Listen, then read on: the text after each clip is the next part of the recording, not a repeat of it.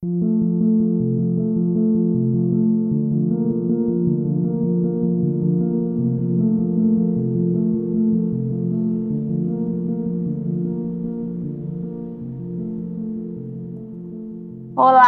sejam bem-vindos a mais um episódio aqui no Botica da Ilha. Eu sou a Maria e hoje eu estou mais uma vez com a Mariana Alba, como a gente tinha prometido. Não sei se todo mundo acompanhou, mas nós temos um episódio que se chama Ayurveda, a Ciência da Saúde, Harmonia e Longevidade, onde a Mari nos fala um pouco sobre o que é, né, nos traz um apanhado do que é Ayurveda, e algumas dicas né, sobre o verão.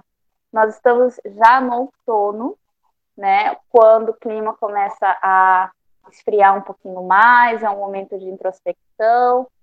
E hoje ela vem nos contar um pouquinho sobre o outono e trazer algumas dicas né, da Ayurveda, já que é um tema que a gente poderia estar aqui sempre desenvolvendo, né? Para quem não sabe, a Mariana, ela é idealizadora da Shakti Ayurveda, além de terapeuta, ela é instrutora de Hatha Yoga, mestra em antropologia social e doula. Ela desenvolve produtos artesanais de autocuidado e beleza natural e realiza cursos e vivências terapêuticas. Seja bem-vinda, Mari, mais uma vez. Obrigada, querida. E, aliás, dizer que estou aproveitando muito essa, esse blend que tu fez de chá do outono, né? Toda vez que eu estou em alguma reunião online, as pessoas me vêm com a xícara, principalmente quando é mais finzinho de tarde. Aí sempre perguntam para mim o que é café. Oh, não, é um composto de ervas do outono. Aí todo uhum. mundo acha o máximo e eu acho uma delícia, porque ele realmente esquenta, né, para esse clima para mim, pelo menos, é, me faz muito bem. Uhum. É, então, o outono é uma fase que vai começar a esfriar, já está esfriando, e a gente precisa tratar, se cuidar com qualidades opostas, no caso, ervas mais aquecedoras, é, comidinhas mais quentinhas também. O outono tem uma característica mais seca, e aí a gente precisa se nutrir com comidinhas também mais untuosas, leve, oleosas também, de certa forma, né? Com óleos saudáveis. E isso vai ajudar a gente a ficar mais aterrado nessa estação naturalmente uhum. Vata, né? Para quem conhece um pouquinho da Ayurveda, Vata é, tem qualidades mais leves, e frias. Então, é importante a gente tratar com, com as energias opostas.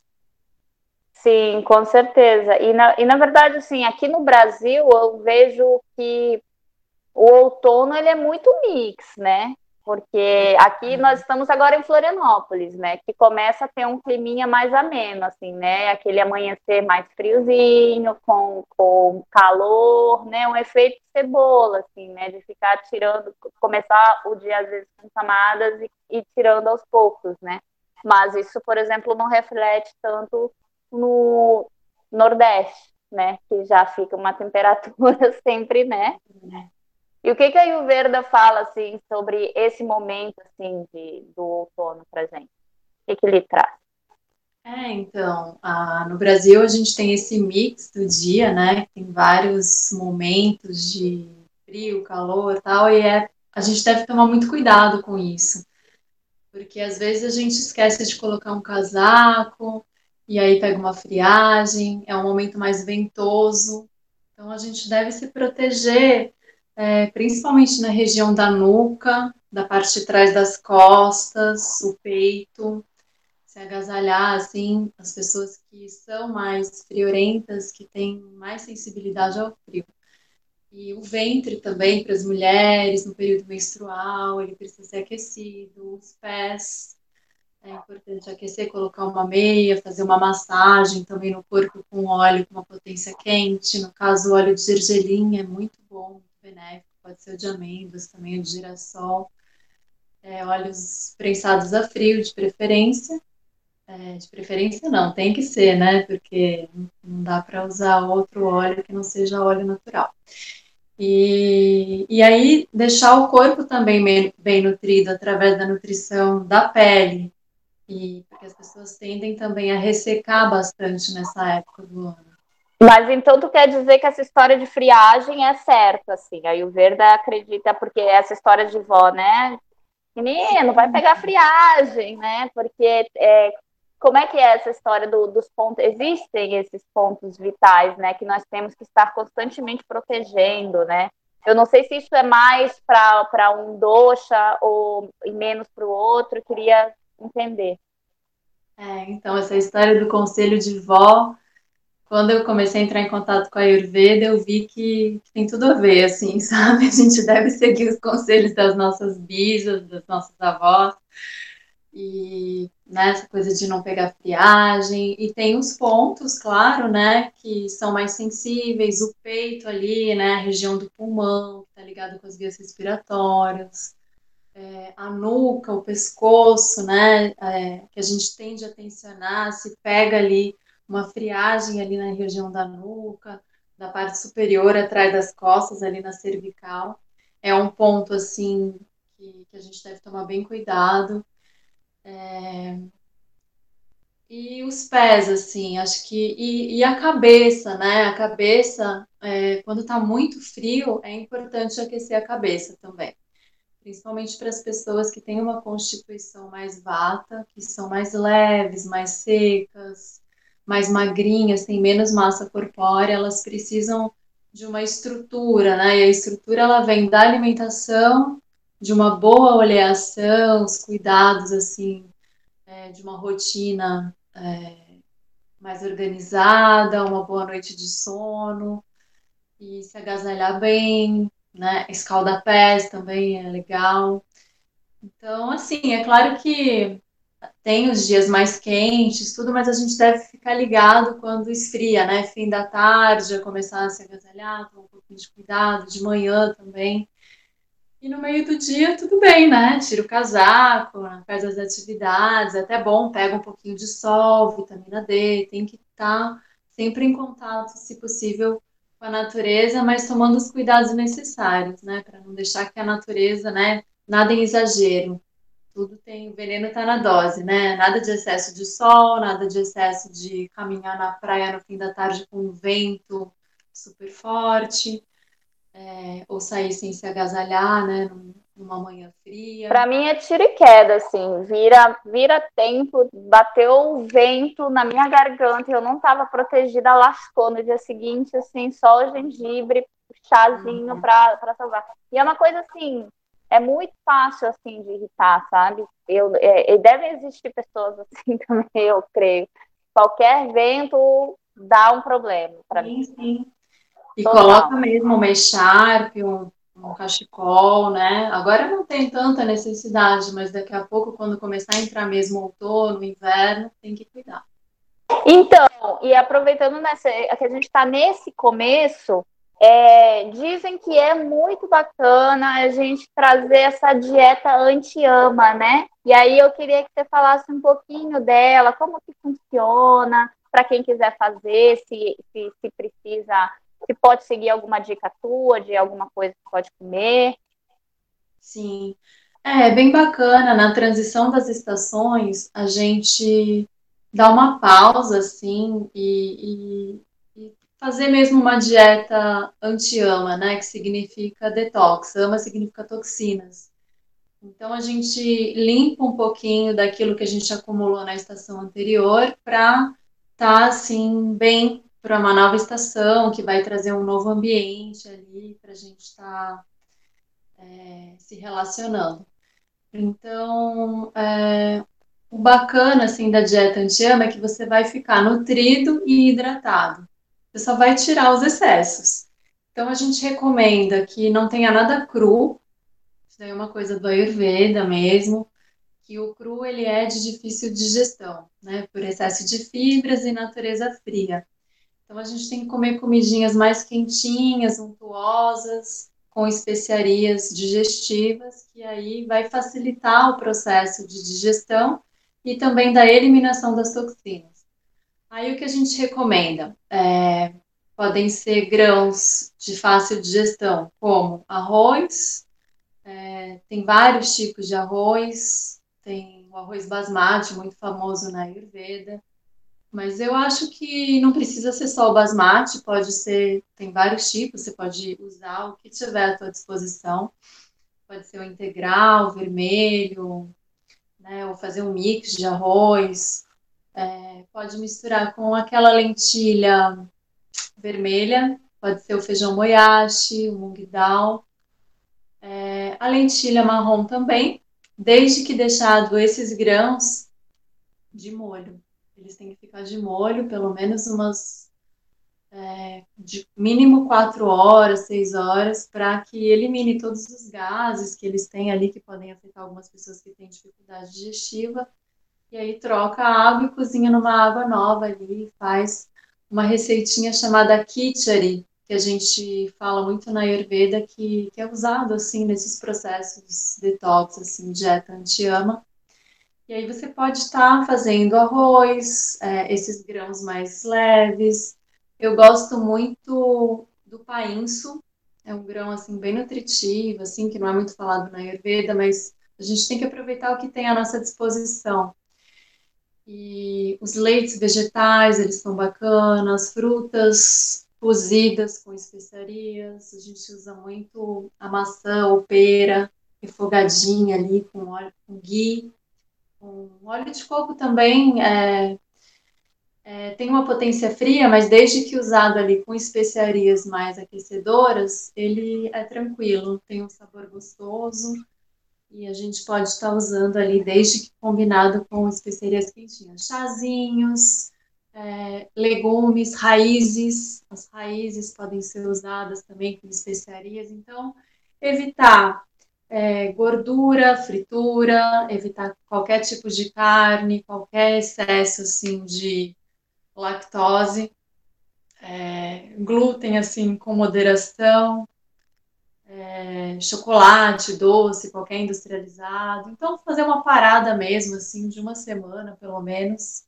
15 dias só comendo essas comidinhas mais leves, bastante gengibre na dieta, açafrão, canela, cardamomo, enfim. O cardamomo, inclusive, é um dos ingredientes, né, da, desses temperos mais, mais usados, assim, na Ayurveda, né? Se ouve é. muito, assim, e pouco conhecido, assim, antes de conhecer a Ayurveda, eu não, não ouvia falar, não é um tempero comum, né? Não. E, inclusive, ele é importado, né? É, e tá bem caro.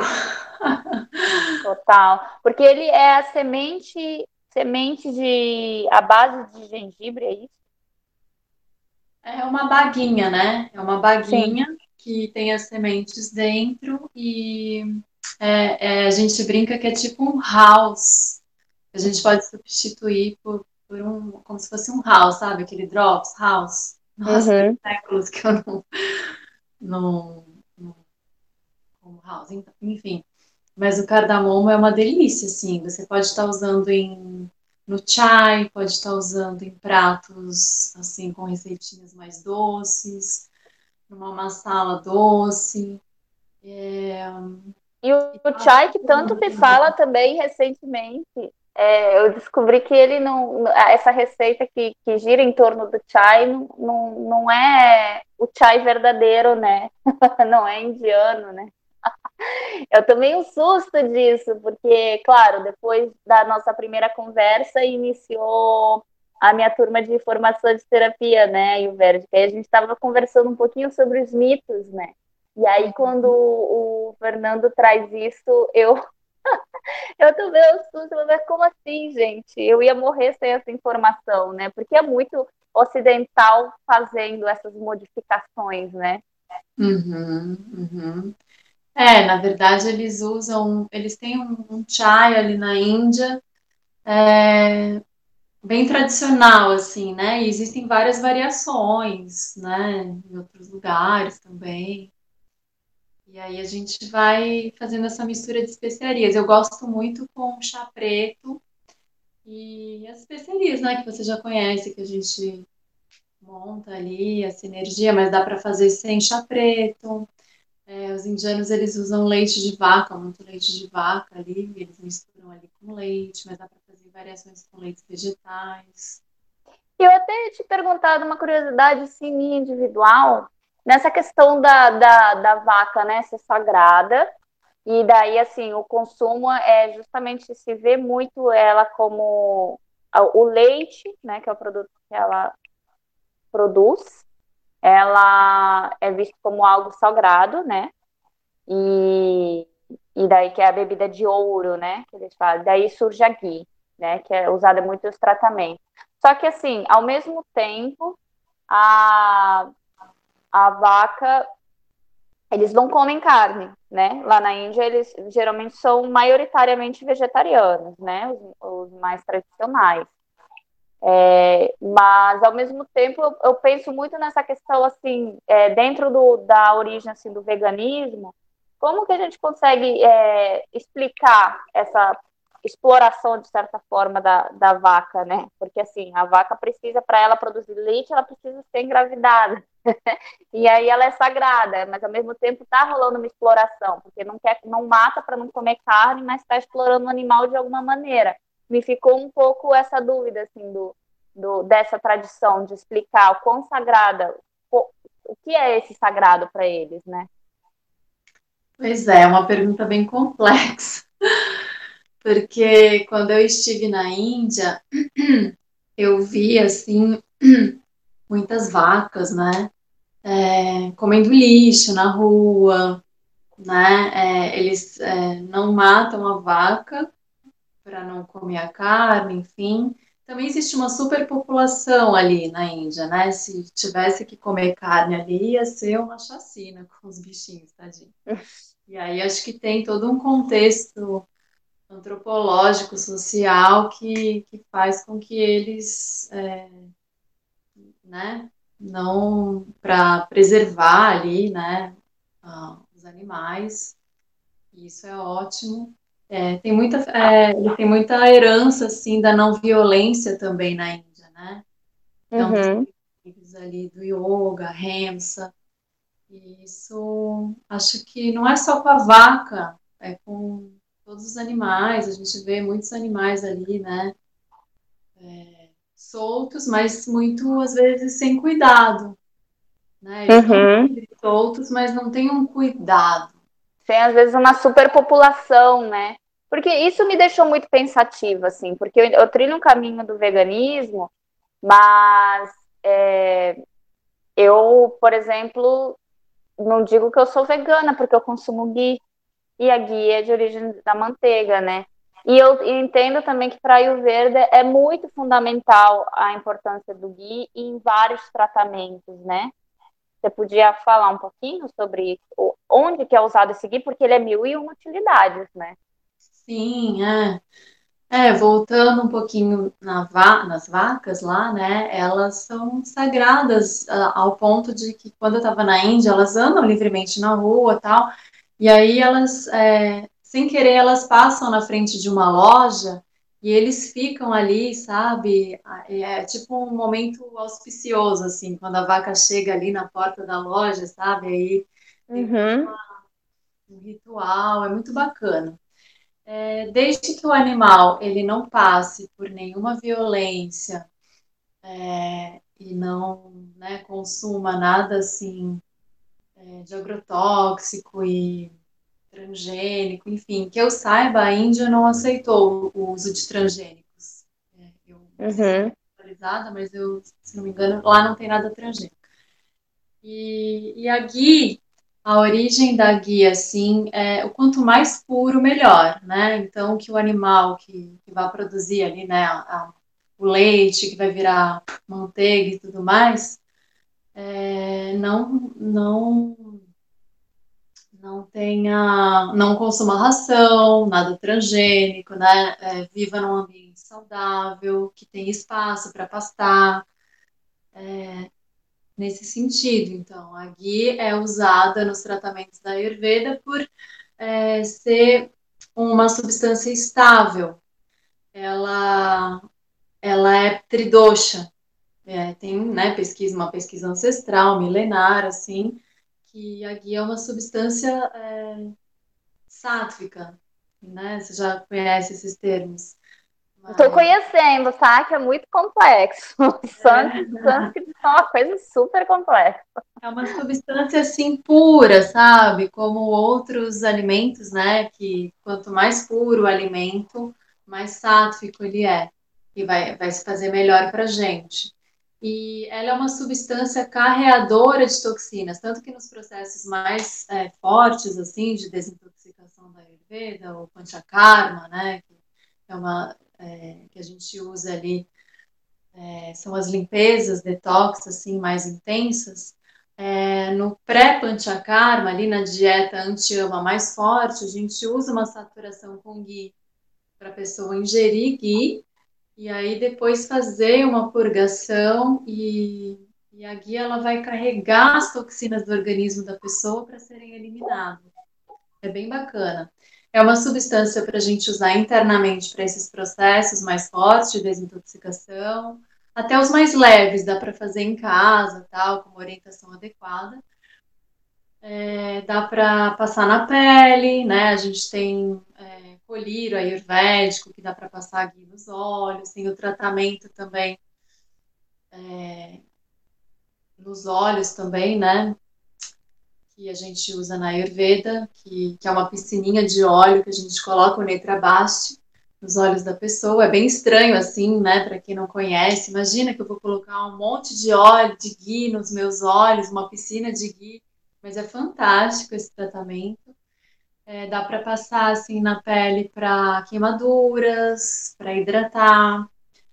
É muito usado assim, né, na pele. Tem o Gui lavado 100 vezes também, que é bem bacana, é um método que eu ainda quero fazer um dia, mas é tanta coisa que eu faço que eu, eu me perco, eu quero fazer tudo e não consigo. É um, é um, você faz a Gui e depois fica lavando 100 vezes na água, é, no processo de longo, assim, sabe? Ele vai virar um creme, uma substância branca ali, bem bacana. E é muito nutritivo, muito, muito rico para a pele muito usado na pele do rosto também. E, e para temperar pratos, né, para dar sabor, é muito usado na gastronomia, é, tanto nos pratos terapêuticos quanto para fazer altos pratos é, saborosos com as especiarias. É fantástico, assim. Eu, eu gosto muito da Gui. Se eu cada vez mais, mais, sim, claro. É, eu cada vez mais assim penso, quando eu vou pensar na Ayurveda, eu penso que, cara, ela é realmente a origem da medicina, né? Porque ela tem muitos anos, muitos anos, muitos escritos, muitas coisas que, inclusive, podem estar perdidas, né? Porque são escritas naqueles é, alfabetos devaganar e nem todo mundo consegue traduzir porque são muito complexos. Tem tratamento com, com com pedras, isso é uma coisa também que eu, que eu aprendi recente, né, que são é, com mercúrio, com ouro, né, que ainda se fazem lá na, na, na Índia, e eu acho isso incrível, assim, a sabedoria que esse povo tem é, de saber lidar, e os ocidentais beberam muito da, da Ayurveda, né, mesmo ela não sendo reconhecida no ocidente como medicina, né, ela traz todo o, o contexto inicial dessa origem, né? E, e certamente, é, eu, eu sempre penso nisso, né? De que atualmente nós vivemos uma vida onde parece que existem muitos acordos medicinais e, e com o mundo publicitário, né? E quer que você continue consumindo coisas junkies e continue precisando de remédios, e existe uma indústria farmacêutica que te induz a isso, e você se torna muito sempre dependente dos outros, seja se você é mãe, se você é estudante, se você é um profissional, você sempre vai depender de alguém, porque você, você nunca vai ser autossuficiente.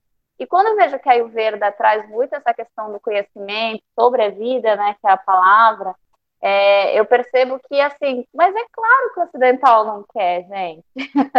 Porque se as pessoas se empoderarem desse jeito e tratarem a, a, a, doença a partir das questões da, da raiz, ao invés, por exemplo, de ficar num, num tratamento ad infinitum, né? É, o mundo precisa, vai precisar mudar radicalmente e o mundo não quer mudar nesse momento, ele não quer, né? Eu, pelo menos, eu tenho, eu tenho tido essa percepção muito, muito ampla, assim, e, e que tudo está ligado, né? Porque a gente vê várias vertentes que vão se espalhando por aí, a gente tem a yoga, a meditação, a ayurveda, mas todos falam a mesma linguagem, no fim das contas, se você para para analisar um pouco, né? Não que eu esteja dizendo, tá, gente, que eu sou contra a medicina alopática, a medicina tradicional, pelo contrário, eu sou super a favor, eu, sou, eu vibro com cientistas, mas eu acho que, os, que se a gente trouxesse mais essa união e um pudesse dialogar é, com o outro, muitas coisas maravilhosas aconteceriam a mais do que já acontecem, né? Porque eu, vejo elas muito caminhando juntas. Claro, claro, caminho do meio, né? É, usar, assim, é, toda a tecnologia ali, todo o conhecimento da medicina alopática, da tecnologia médica, e por que não é, deixar as pessoas mais empoderadas e agentes da própria saúde com todos os tratamentos naturais, todo esse conhecimento milenar da Ayurveda, que a pessoa vai estar ali mais ativa, se cuidando, é, trabalhando a prevenção, e não vai chegar num ponto crítico, né? As pessoas vão se preservar mais. E realmente o Ayurveda empodera as pessoas, as pessoas se tornam mais agentes, da, né, mais se conhecem mais. É muito bonito, é um caminho muito bonito. E ao mesmo tempo também uma das coisas por exemplo, que a, a minha tutora comentou esses tempos, né? Essa missão, e eu ia te perguntar, já você sendo terapeuta e tendo que lidar com isso, essa, essa missão de fazer entender o paciente de seguir um tratamento, que é a mais difícil para um terapeuta, né? A pessoa estar disponível para querer, né? Aquela questão do livre-arbítrio, né? E como, né? Porque deve acontecer muito contigo, né? De tu atender a pessoa achar linda e dizer, putz, não é meu momento. Agora, não acho que eu não consigo, né? Eu não é, sei com que então. frequência acontece. Tem de tudo, tem de tudo. É, tem pessoas que chegam ali, né, com uma vontade, assim, de mudar, de fazer, e é muito bonito quando chega pessoas assim.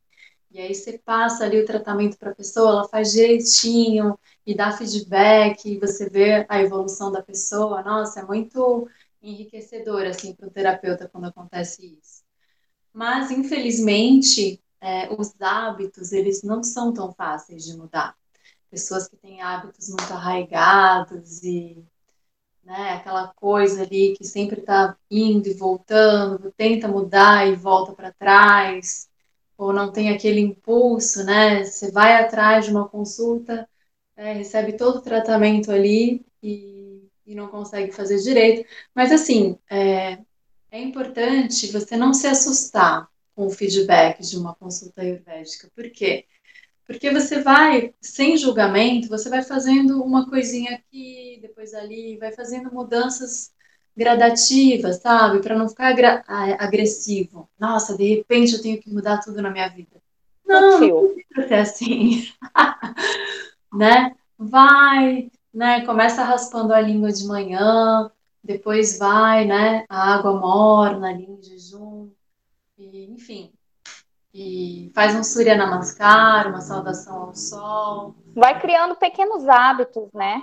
E vai fazendo uma coisinha, muda um pouquinho o horário de dormir um pouquinho mais cedo, e evita comer muito tarde da noite.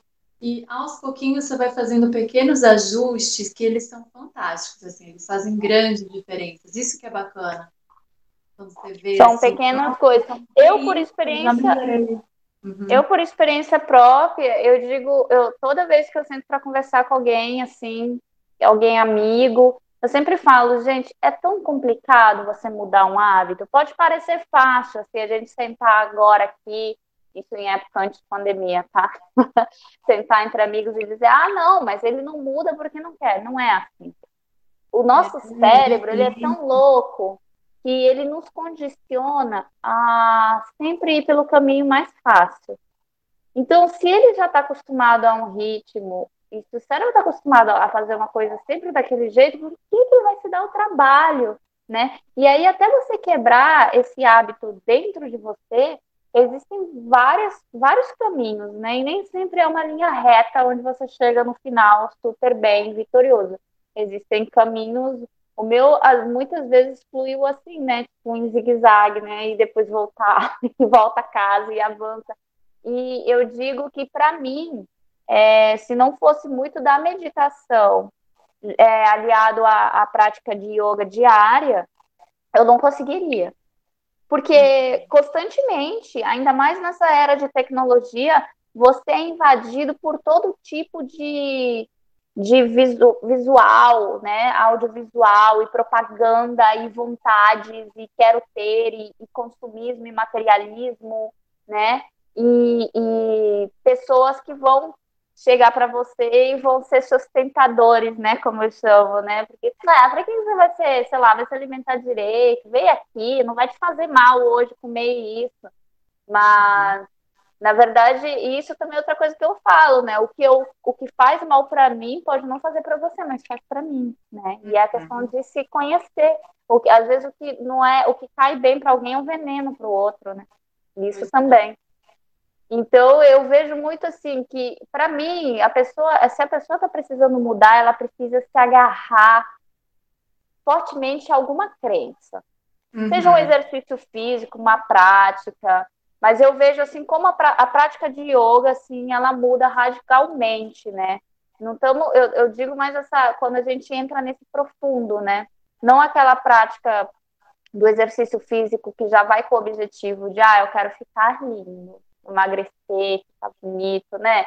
Vou fazer dieta só para perder peso. Não, é um estilo de vida, né? Como eu estava falando outro dia com outra amiga. Não é, não é por um objetivo, o estilo de vida que precisa ser mudado, né? Sim, a gente precisa ter um pouquinho de determinação. Não dá para ficar ali esperando o fluxo só, sabe? A gente tem que pegar as rédeas ali da, do corpo, da mente e tentar direcionar de alguma forma ali, de acordo com o que fica mais fácil para você. É, pode começar por um caminho, pode ser pelo corpo ali, a meditação, pode ser pela alimentação. É, essas dietas assim anti-ama, elas ajudam a você eliminar um pouquinho da, das memórias celulares ali, né? É, de que você está acostumado a comer alguma coisa, ou tomar café, ou comer chocolate, ou queijo em excesso. E aí, fazendo uma dieta assim, você, o teu organismo se perde. Nossa, pera, eu, eu queria comer isso, mas eu não estou afim mais, né? Isso é Sim. bacana. Até queria... porque a, a própria, o próprio mindfulness, eles falam, eles falam que o nosso intestino é o nosso segundo cérebro, porque é lá que habita cerca de 500 milhões de neurônios. Uhum. Ou seja, se a gente muda a nossa alimentação, consequentemente vai mexer na nossa cabeça. Uhum, uhum. E é importante, sim, a gente fazer às vezes um jejum, né? Um jejum, um dia, assim, com água morna, na lua minguante, que é legal, assim, é uma lua propícia para isso. É, a gente, de repente, fazer uma monodieta também, é, só, assim, de uma fruta, de preferência cozidinha, né? dentro daquela, daquele olhar, assim, evitando comer coisas cruas, é, ou só de chazinho, sabe? Dá um tempo mesmo para o teu organismo dar uma limpada, faz um jejum de um ou dois dias, as pessoas que têm uma estrutura mais cafa, que são as mais é, pesadas, assim, né, que tem mais terra na constituição, elas é, podem fazer sim mais do que as outras constituições, vai ser mais saudável para elas é, usando especiarias assim digestivas, uma potência quente, picante. E aí você vai, né, é, tirando as memórias e uma prática também física também ajuda a acelerar o metabolismo e ajuda a limpar também, limpar por dentro e por fora e sutil, né? Você até com o foco ali numa atividade física, que seja yoga, você vai estar tá trabalhando ali a presença, né? O estar aqui aterrado no teu corpo, aí sai um pouco do mental. E a gente fica muito no mental hoje em dia, né? Muitos estímulos. Sim, com certeza. E até ia te dizer que a gente saindo dessa parte da alimentação para é, aproveitando o outono, né, essa época que a gente diz que morre, começa a se preparar para esse ciclo vida morte vida, onde a gente está é, nesse processo de deixar ir para poder renascer, né, quando a primavera chega, né, que inicia agora no outono. É, eu queria falar um pouco mais sobre esse, um detox emocional, de repente para, né, seguindo essas linhas tradicionais do, da, da Ayurveda, né, em relação a esse olhar, porque a gente está num momento muito denso, né, para o Brasil, então não é fácil lidar com tudo que está acontecendo, com a economia, com a Covid, mais um ano trancado em casa, filhos em casa. É, eu vejo que essa vez, esse ano está muito mais forte o mental, né? A ansiedade das pessoas. Então, acredito que é o momento também da gente se resguardar, né? E que a Ayurveda traz também muito de autocuidado, né? Nesse âmbito emocional, Mari. O que é que tu nos dá de disso? Nossa, esse é um momento, assim, que está colocando todo mundo à prova mesmo. E tudo que você aprendeu ali de autoconhecimento, né? Você que estuda, né, as pessoas né, que estão escutando aqui, tem que é, colocar a prova mesmo, mantendo um, um, discernimento, uma harmonia emocional no meio disso tudo, para não pirar, né? Porque muitas pessoas estão com casos de depressão agora nesse momento, e ansiedade, estresse e tudo mais. Podem estar até somatizando alguns sintomas, né? é, da Covid e tudo mais. Então a gente tem que parar, respirar, é, olhar para dentro, é, se possível, tentar ter umas paradas ao longo do dia para se situar, nossa, para onde eu estou indo, né? O que, que eu estou fazendo? Parar, fazer algumas respirações profundas, sentir como é que está o corpo, se está com alguma dor, se tem alguma alteração é, emocional e voltar para dentro, se acolher. É um momento assim de acolhimento. Então, agora que a gente está no outono, né, junto com essa situação que a gente está passando, é um momento de autocuidado muito grande, sabe? Então, é, né, como eu disse antes, é, nutrir o nosso corpo com óleo para estar tá o óleo ele ajuda a aterrar a gente, né? Então fazer automassagem com óleo, se você tem alguém que possa fazer massagem em você, na sua família, enfim, melhor ainda, recebendo um acolhimento de alguém. É, é, praticar pranayama, exercícios respiratórios ali para acalmar. Então tem tem o Chandra Bedana, que ele dá uma acalmada, assim, que você inspira pela narina esquerda e solta pela direita, pode ficar fazendo isso. Tem o Nadishodana, que, que é a respiração alternada, inspira esquerda, solta direita, inspira direita, solta esquerda. É, respiração profunda mesmo, preenchendo abdômen, intercostais, peito, clavícula e solta, sabe? Evita ficar naquela respiração superior que ativa o mental e a ansiedade. É um momento assim, o outono é um momento de introspecção e ao mesmo tempo é um momento muito rico. Por conta da introspecção, a gente entra em contato com a nossa intuição e, e podem surgir muitas possibilidades de renovação.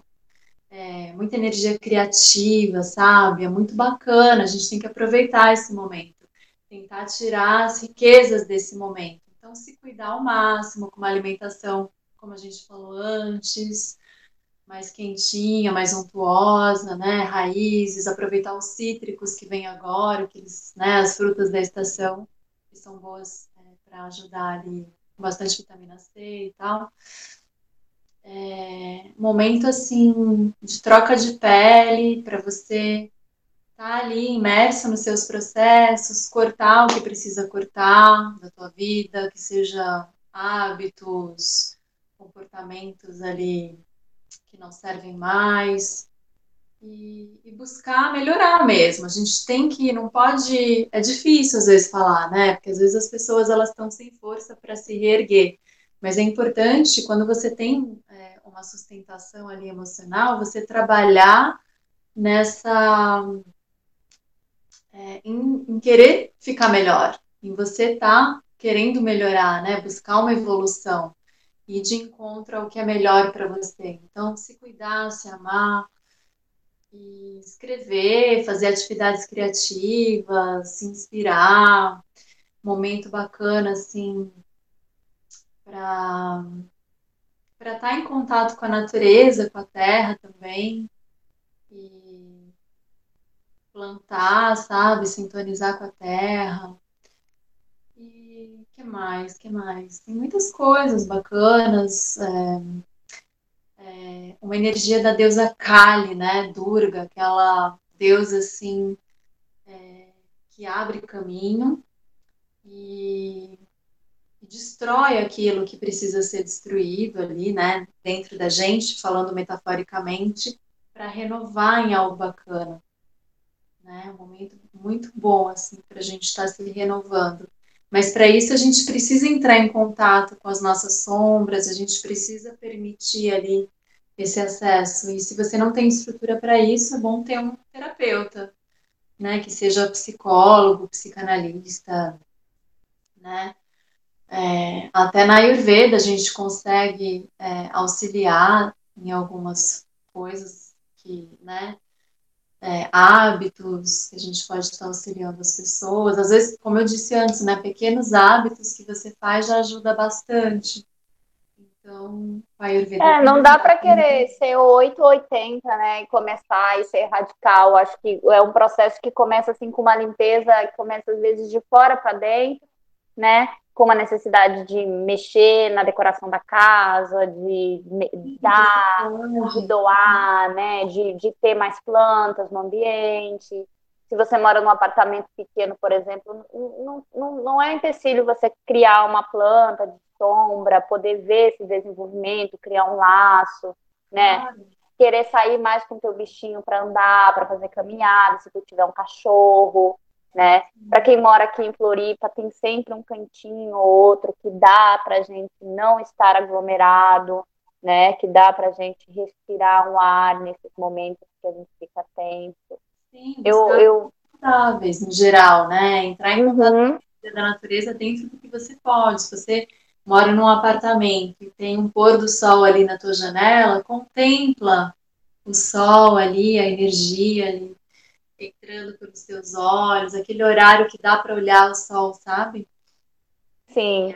Não, é, é, é questão assim da gente é, também é, se comprometer conosco, né? Eu digo que é uma coisa assim muito, é questão de muito amor próprio, assim, de fazer tratados conosco, porque assim, no fundo, no fundo, a gente sabe ali quais são os nossos nossas batalhas internas. Cada um carrega, às vezes a gente demora para perceber, mas o bacana é você aprender a fazer tratados contigo mesmo, né? Sim, sim. E, e aos pouquinhos, né? Sei lá, baixar um aplicativo de planejamento, de travar as redes sociais. Acho essas coisas são super úteis, sabe? Porque é uma mão amiga da tecnologia te ajudando a ir um pouquinho mais além, né?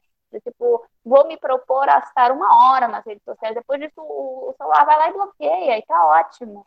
E, e às vezes tem que começar de uma maneira mais forçada para virar um hábito natural na vida da pessoa, né? Para ela se dar o trabalho, por exemplo, de fazer uma caminhada, né? Uhum. Tem muito aplicativo legal de meditação, né? O Spotify tem muita, muitas playlists e muitas muitas é, podcasts que falam né, sobre bem-estar, trazem meditações. Então, eu acho que assim, o mais importante também é isso que tu disse do, do psicólogo e terapeuta. Eu diria que num momento como esse, por mais que a gente esteja distante, né, com barreiras, é fundamental, assim, se tu percebe que não tá legal alguma coisa que vai mais além do emocional e do momento, sim, uma terapia vai cair bem. Mas é fundamental a gente manter o nosso contato social, porque nós somos seres sociais. É, e isso adoece, né? A gente precisa ter uma rede de apoio. É. Uhum. que seja, né, os amigos, a família, mesmo que seja virtual ali, para estar tá conversando, socializando, trocando, e se for necessário, um terapeuta, né?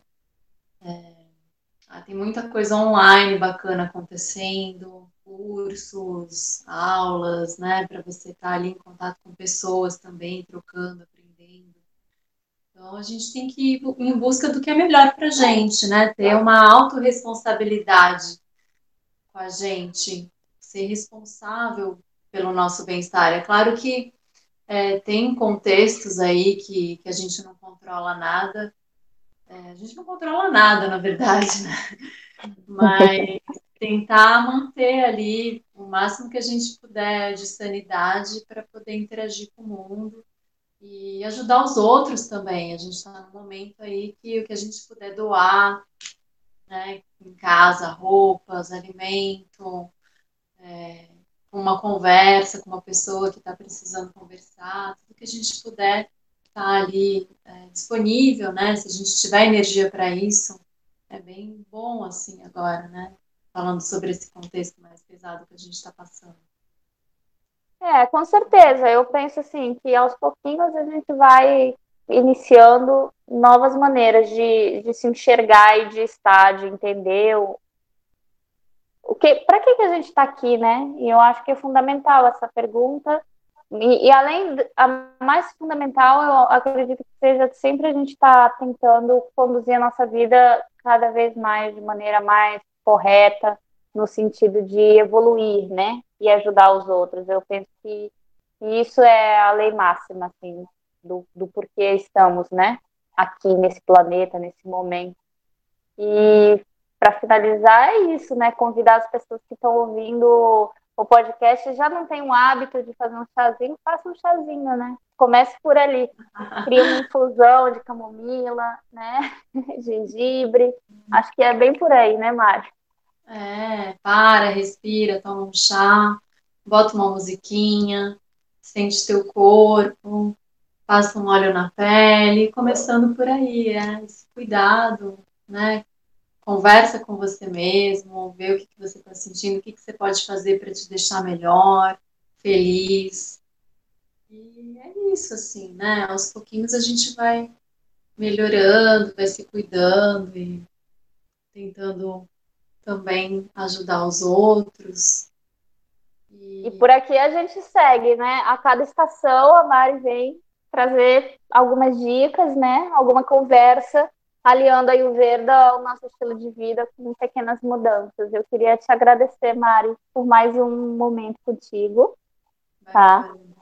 É sempre muito bacana. Eu outro dia estava dizendo pro, pro meu companheiro que é, para mim fazer os podcasts assim é, é legal porque assim é marcar uma entrevista com alguém, mas a gente ouve bastante pessoa, né? E nesse mundo corrido a gente muitas vezes não não para para ouvir o outro, né? Mesmo que seja numa reunião, assim, muitas vezes a gente vai focado apenas num assunto e, a gente tem aqui um espaço para falar de outras coisas, né? E mesmo você fale assim, às vezes, com um amigo, né? Ah, eu queria marcar uma hora contigo. As pessoas estão um pouco desacostumadas a parar e doar um pouquinho do seu tempo, né? E isso que é mais necessário. Muito obrigada, Mari. Ai, adorei a nossa conversa. Obrigada também. Valeu, beijo.